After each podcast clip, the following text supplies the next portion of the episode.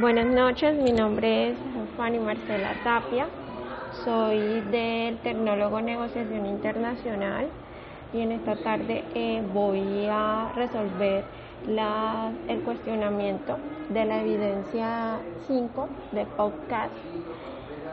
Entonces, comencemos. En primer lugar, ¿qué es un contrato de transporte internacional? Bueno, como eh, lo dice pues el interrogante, el contrato de compraventa internacional es un acuerdo entre empresas y personas que residen en países distintos, mediante el cual una parte o vendedor se compromete a entregar en la otra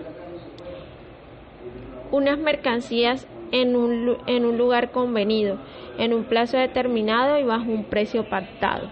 En el acuerdo se incluye la mercancía, la cantidad, el precio y el medio. Es emitido por mutuo acuerdo entre el vendedor y comprador.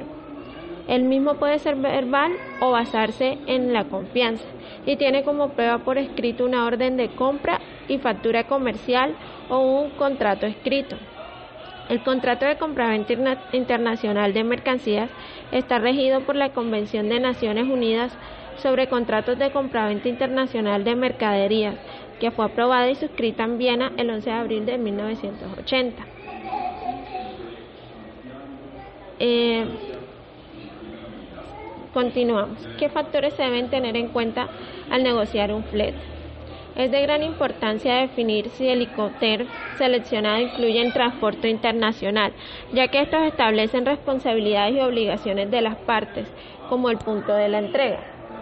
Bien, cuando ya se haya definido el helicóptero y el modo de transporte a utilizar, se debe proceder a cotizar los fletes, para lo cual al momento de negociar se deben conocer las tarifas referenciales para el mercado internacional y variables como condiciones y características de la carga, cantidad de envío y modo de transporte, así como aclarar el tipo de producto, peso o cuidados que requiere, frecuencia de despacho.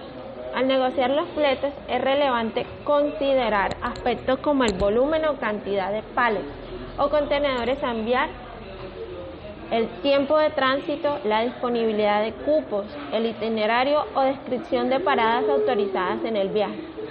Además de esto, se debe tener en cuenta que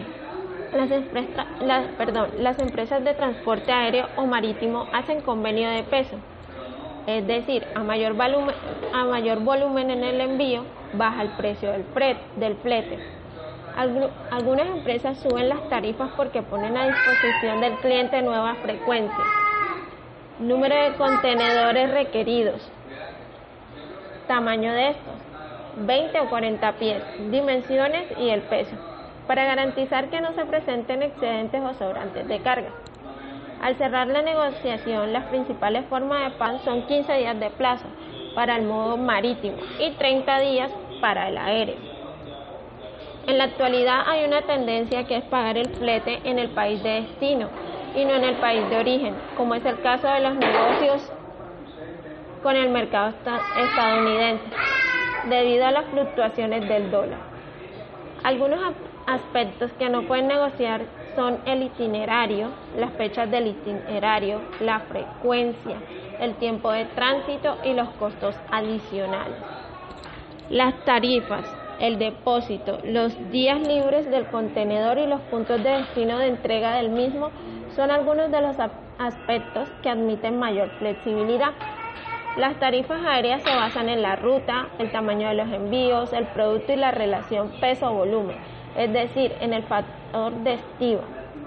Adicional a la, a la tarifa se cobran recargos de combustible, eh, fuel surcharge y de seguridad, security fee. Continuemos eh, con el, otro, eh, la tercera pregunta.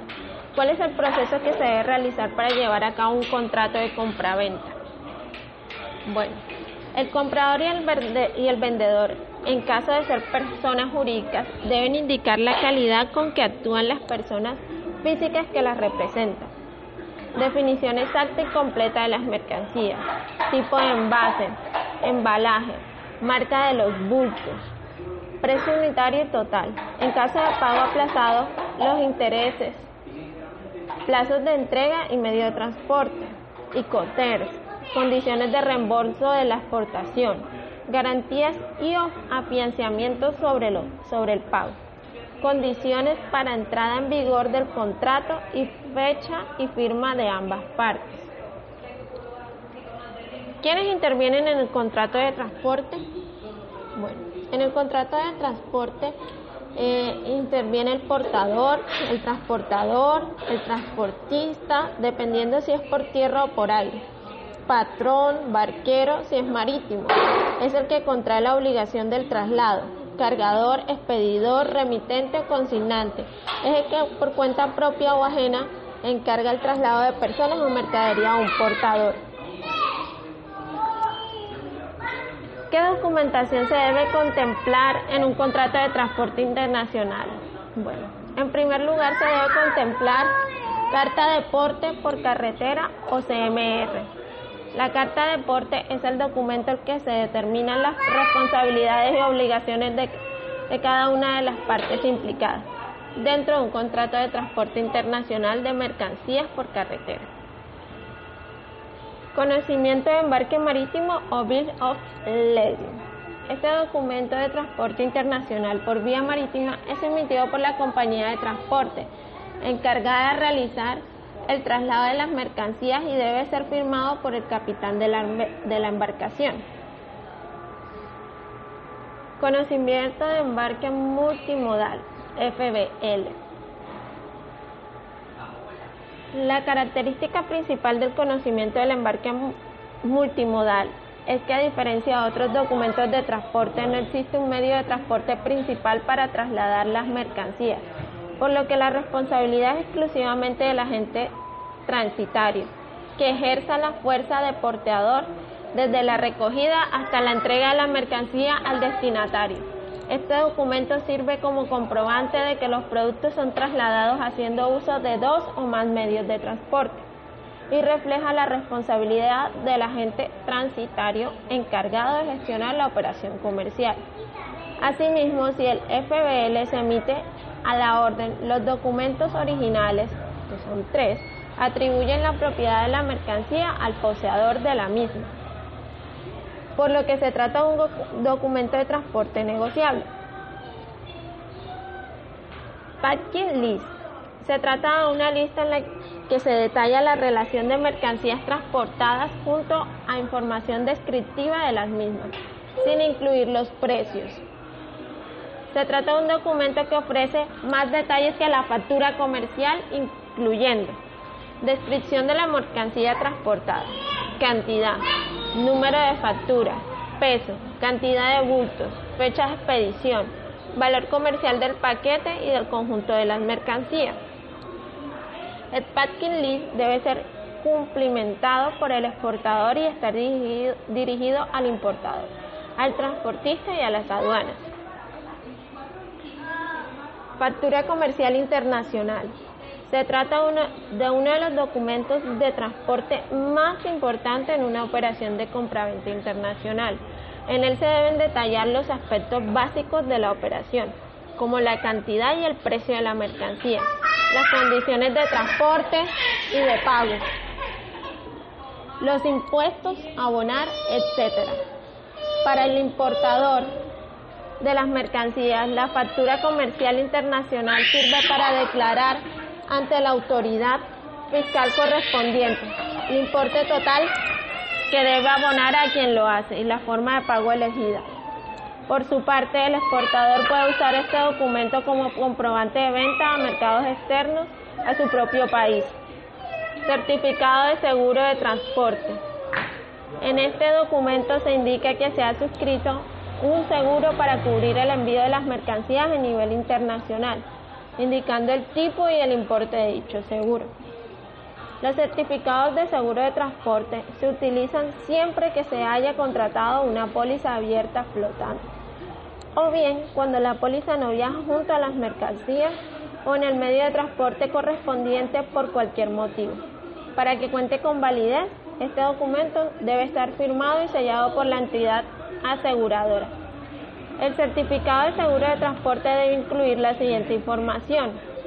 número de póliza, nombre del agente o agentes si intervienen, identificación de las partes y su domicilio, mercancías aseguradoras, alcance de la cobertura, medio de transporte empleado, condiciones de seguro, origen y destino de las mercancías, fecha de efecto y vencimiento, firma y sello de la entidad aseguradora.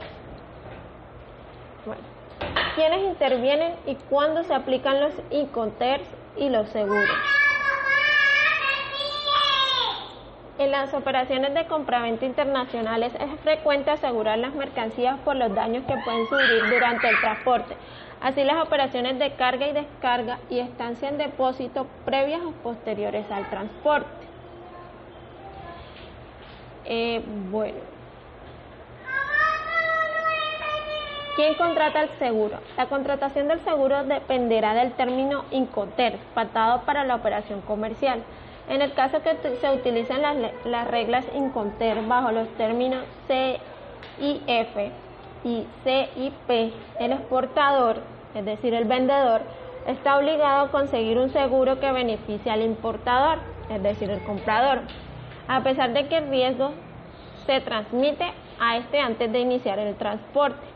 En los demás, Incoter contrata al seguro aquella parte que asuma el riesgo de pérdida de la mercancía durante el transporte. Entonces, en las operaciones bajo Inconter, CIF y CIP, el exportador debe contratar un seguro de transporte a nombre del importador, que faculta a la empresa importadora a reclamar directamente al asegurador en caso de un siniestro. El seguro contrato, conforme a las reglas ICOTER, CIF y CIP, debe otorgar una cobertura mínima. Eh, bueno, esto sería todo. Eh, muchas gracias y buenas tardes.